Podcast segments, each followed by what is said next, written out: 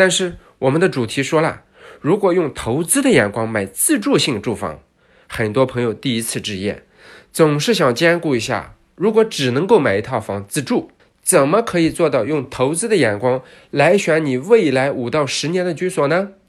是不是有迹可循？这节课我梳理了以往成功买入投资兼自住房的数十个案例，说说怎么用投资的眼光去选择要买的房子。买投资性房产，第一个考虑的因素是杠杆率。在能力范围内，杠杆率决定资金使用率。选择一个大确定性的、有潜力的城市或者板块，越高的使用杠杆，越能提高投资回报率。但自住房不一样，自住房你需要考虑两个因素：第一是当下的需求，第二是五年后的需求。那么，如何兼顾自住和投资呢？选房心法就是同时满足现在的。工作和生活需求，同时满足现在的工作和生活需求，保证生活品质，又能满足五到十年后的保值预期，符合这两个条件，就能用投资的眼光买自住房。这一篇我会从五个维度跟你说说，怎么用投资的眼光买第一套自住房的决策思维和方法论。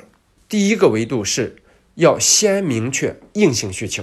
第二个维度是怎么选择板块，第三个维度是怎么选择房子，第四个维度是怎么筛选掉特殊的房子，最后是你要怎么用好中介。通过这几个维度，帮助你走通买自住房的决策路径，不纠结买到好房子。首先看一下明确硬性需求。当你要买一套自住房的时候，一定要明确你当前和未来五年的刚性需求。不论自住还是投资，我们是不建议持有一套房产的时间短于五年，因为楼市黄金十年无法避免的一去不复返。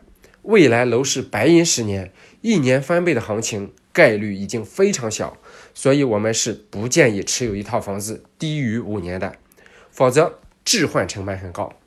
好，那么在明确需求的时候，通常就会陷入一个误区，想的太多。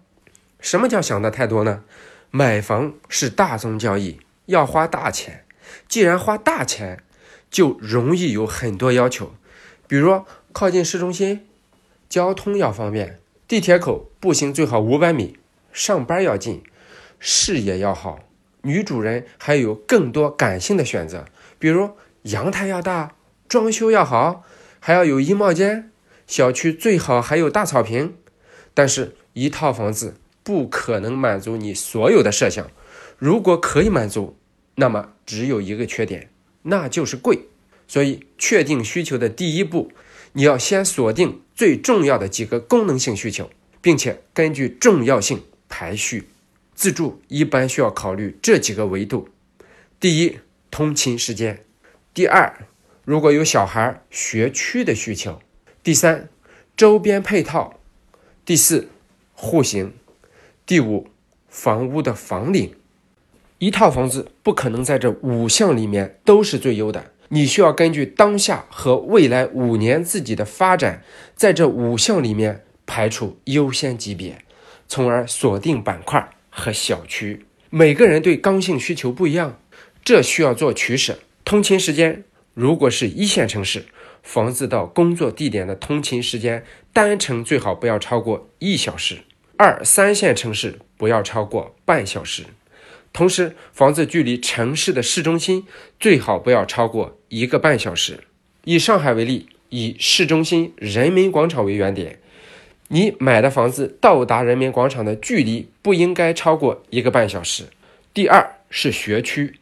如果你是新婚，需要考虑孩子的学区，根据当地的学区入学政策提前考虑，最好是可以同时解决小学和初中的就读。如果还能解决幼儿园就更好。第三是周边配套，配套主要有商业、医院、地铁和公共交通几个大项。最重要的是公共交通配套，最好选择靠近地铁的小区，距离地铁的距离。不超过一点五公里，其他的配套都不是最主要的，只要地铁能到达的地方，即使当下没有完善的商业生活配套，不久的将来也一定会落地。第四是户型，人生中第一套房也好，置换住房也好，自住房用五年后的眼光看，永远建议至少买两房以上。一家三代同堂的家庭买三房以上。老龄化严重，国家鼓励多生，国家鼓励多生，往后大概率是常态政策。二胎家庭也会越来越多，未来三房是二胎家庭最低配。如果户型是可以改造的，有很大的加分项，比如两房可以改成三房，或者三房可以改成四房的房型，就非常好。第五是房龄。如果站在五年后的视角来看，尽量选择两千年以后的次新房，因为房子不可能住一辈子，时间长或短总需要置换。如果现在买了房龄过老的房子，比如八几年的，未来银行认可的金融属性会非常弱，也就是贷款不好贷，会影响以后的置换。以上五个硬性需求是自住房需要考虑的。你需要按照自己的需求排好优先级。如果你已经排好了优先级，那么接下来就是根据重要性排序锁定板块。但是如果你自住，在保证通勤时间的情况下，尽量选择一个未来五年比较有潜力的板块。未来五年有潜力的板块有两个共同点，这里要敲下黑板，画个重点，你可以用笔记记下来。一首先，这个区域交通上要有多条新建轨道交汇。二，距离板块半小时车程内有集中的商务区，在你工作地点为出发点，车程一个小时内能够找到这么一个板块，就可以兼顾自住和吃到未来发展的溢价。当然，最好的情况下是你本身工作的板块就是一个城市未来发展潜力非常大的地方。比如上海的大虹桥板块，我有不少粉丝在大虹桥板块的携程、阿里工作，所以就在这个板块购置了房产，离工作的地方又近，又能买到一个潜力板块，这是最优的选择。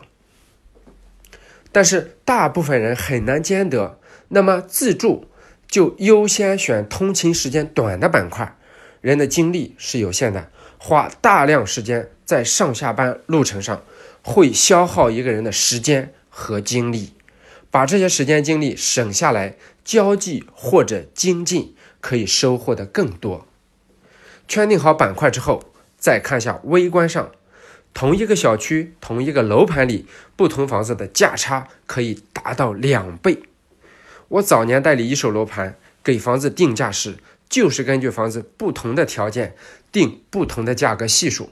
所以，如果你需要适当考虑投资价值，一个小区内不同的位置、不同楼栋、离大门口远近都有差异，五年后出手同样会遇到价差，甚至直接影响出售的速度。先看楼栋的位置，资金允许的话，建议尽量买小区中间位置，一般楼王都是在小区中心，避免选靠马路的楼栋。如果是南边靠马路，那尤其吵，因为一般三房两厅两卫的房子都是两房朝南。如果南边有马路，整个房子有两个房间正对马路，就非常吵。如果小区恰好在市中心，没办法避免靠马路，就尽量选择靠小马路的位置。再看看楼层怎么选，楼层在整个微观选房视角里是最重要的。应该列在选房的首位。不管楼梯房还是电梯房，楼层都是分三个区域：高区、中区、低区。建议你尽量选择电梯房，尽量选高区，最次也要选中区。因为楼层越高，日照时间越长。建筑法的规定是，冬至日那一天，房子至少要满足一个小时的日照，而低区的房子可能真的只能满足冬至日。一小时的日照，到了冬天就会很冷，室内能耗会增加。但是有一种特殊的房子，就是一楼带院子的房子。如果一楼附带赠送了一个院子，那么房子是有溢价的。当然，南方城市还是需要考虑潮湿的问题。另外，朝向，除了福建以南的省份，中国很多城市的房子都讲究朝南向，因为朝南日照时间最长，阳光充足，冬暖夏凉。如果朝北，冬天就会阴冷，而朝东呢，容易阴湿，朝西会西晒很严重。所以朝南是最好的朝向。朝南就是说，房子里最少有厅和一个房间的阳台和开窗是朝南开的。